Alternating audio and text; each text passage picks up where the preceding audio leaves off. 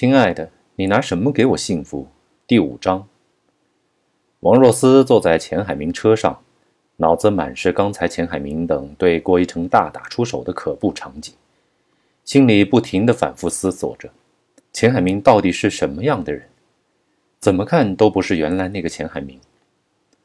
王若思有些发抖，他想极力的控制自己，可泪水还是不听使唤的就流了下来。钱海明此时酒醒了不少，发现王若思在不停的哆嗦，才意识到自己苦心经营的假象终于还是捅破了。钱海明抓起王若思的手，可王若思就像是受惊的小鸟，奋力将手抽了回来。钱海明也不用强，只是轻轻地对王若思说：“若思，对不起，刚才喝高了，出手重了些，吓到你了吧？让我下车好吗？”王若思并不愿留在钱海明身边。别这样呀，我还不是为了保护你。谢谢你，但是我现在只想一个人待着。王若思冷静了些。停车。钱海明脸色很难看，但还是没有为难王若思。钱海明目送着王若思走远，眼睛里爆发出一种歹毒的眼神，突然伸手勒住了前排一个小弟的脖子，并使劲用另一只手打他的头。这一突如其来的变故，把这个小弟吓得屁滚尿流，只好大叫：“明哥，明哥，我没做错事儿啊！啊，明哥，饶了我！”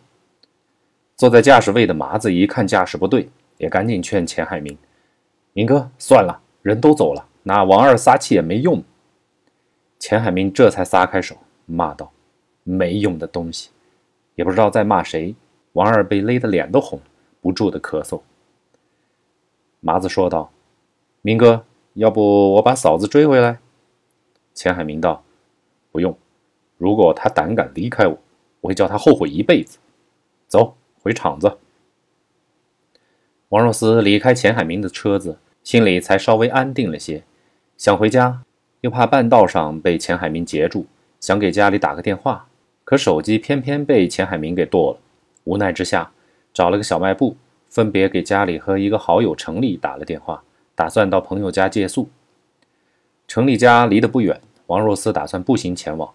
走在路上，王若思仔细回想了之前的经过，顿时恍然大悟：郭一成肯定是在路上发现了自己，但又不知道怎么联系，才打车追的。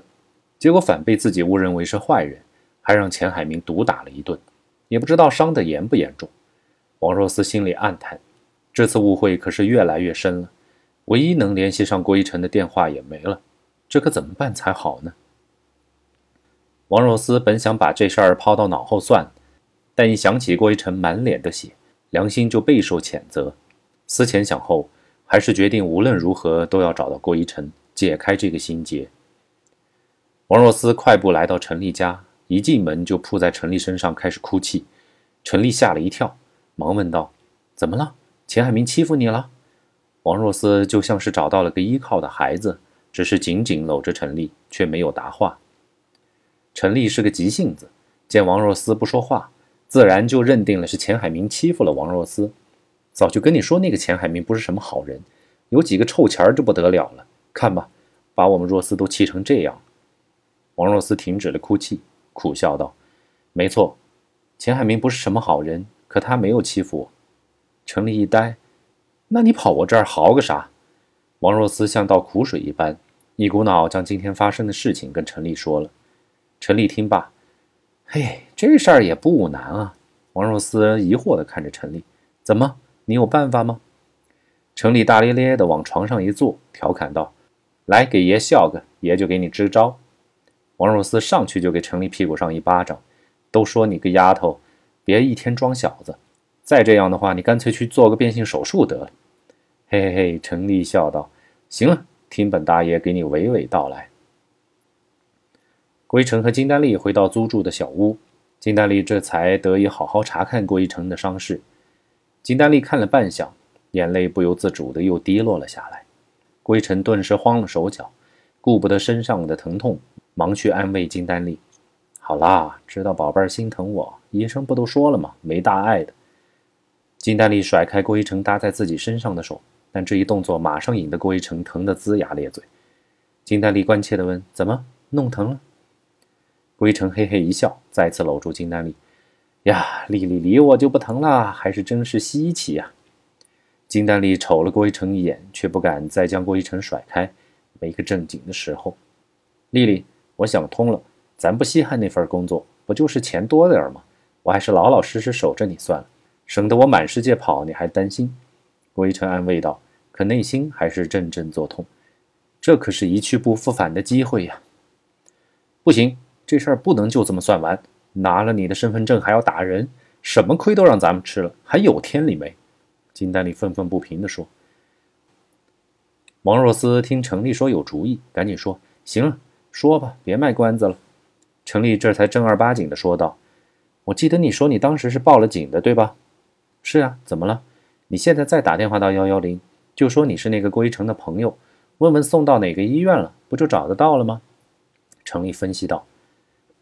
王若思犹豫了，这的确是一个办法，可他很害怕，他不知道郭一成见到自己后会是怎样的一个反应。程丽猜到了王若思的心思，怎么又不敢了？反正我觉得你有两条路：一呢，把今天的事儿忘掉，就当没发生过；二呢，不管对方怎么看待你，还是去道歉，自己心里舒服。别忘了，你是女的。他难道还能打你不成？哎，好吧，我打电话找找看。但是你得陪我去。王若思用近乎哀求的眼神看着他的好友程丽。好吧，谁叫大爷我喜欢你小妞呢？程丽又开始开玩笑。王若思借了程丽的电话，拨通幺幺零，说明了情况。幺幺零把电话转到了经办的北京路派出所。当值的民警还真把郭一成所在的医院告诉了王若思。坐在去医院的出租车上，王若思显得有些紧张。程丽拉过他的手，安慰道：“没事儿，反正道了歉，赔点医药费，我们就走。”王若思点点头。程丽想了一想，随即又说道：“倒是你那个钱海明，你可得好好想想，绝不是什么善类。就算他是为了保护你，可下手也太狠了吧？感觉像黑社会一样。我现在也感觉他完全像是变了一个人，好可怕呀！”我都不敢和他待在一起。”王若思若有所思的道，“不合适要趁早分，免得夜长梦多。”程丽提醒王若思，“让我再想想吧。”王若思又开始犹豫，毕竟现在的他才刚刚开始尝到些有钱人的生活，怎么能说丢就丢呢？多划不来啊！于是王若思开始幻想，刚才钱海明的表现，也许是喝多了吧？男人嘛，有几个喝多了不出丑态的？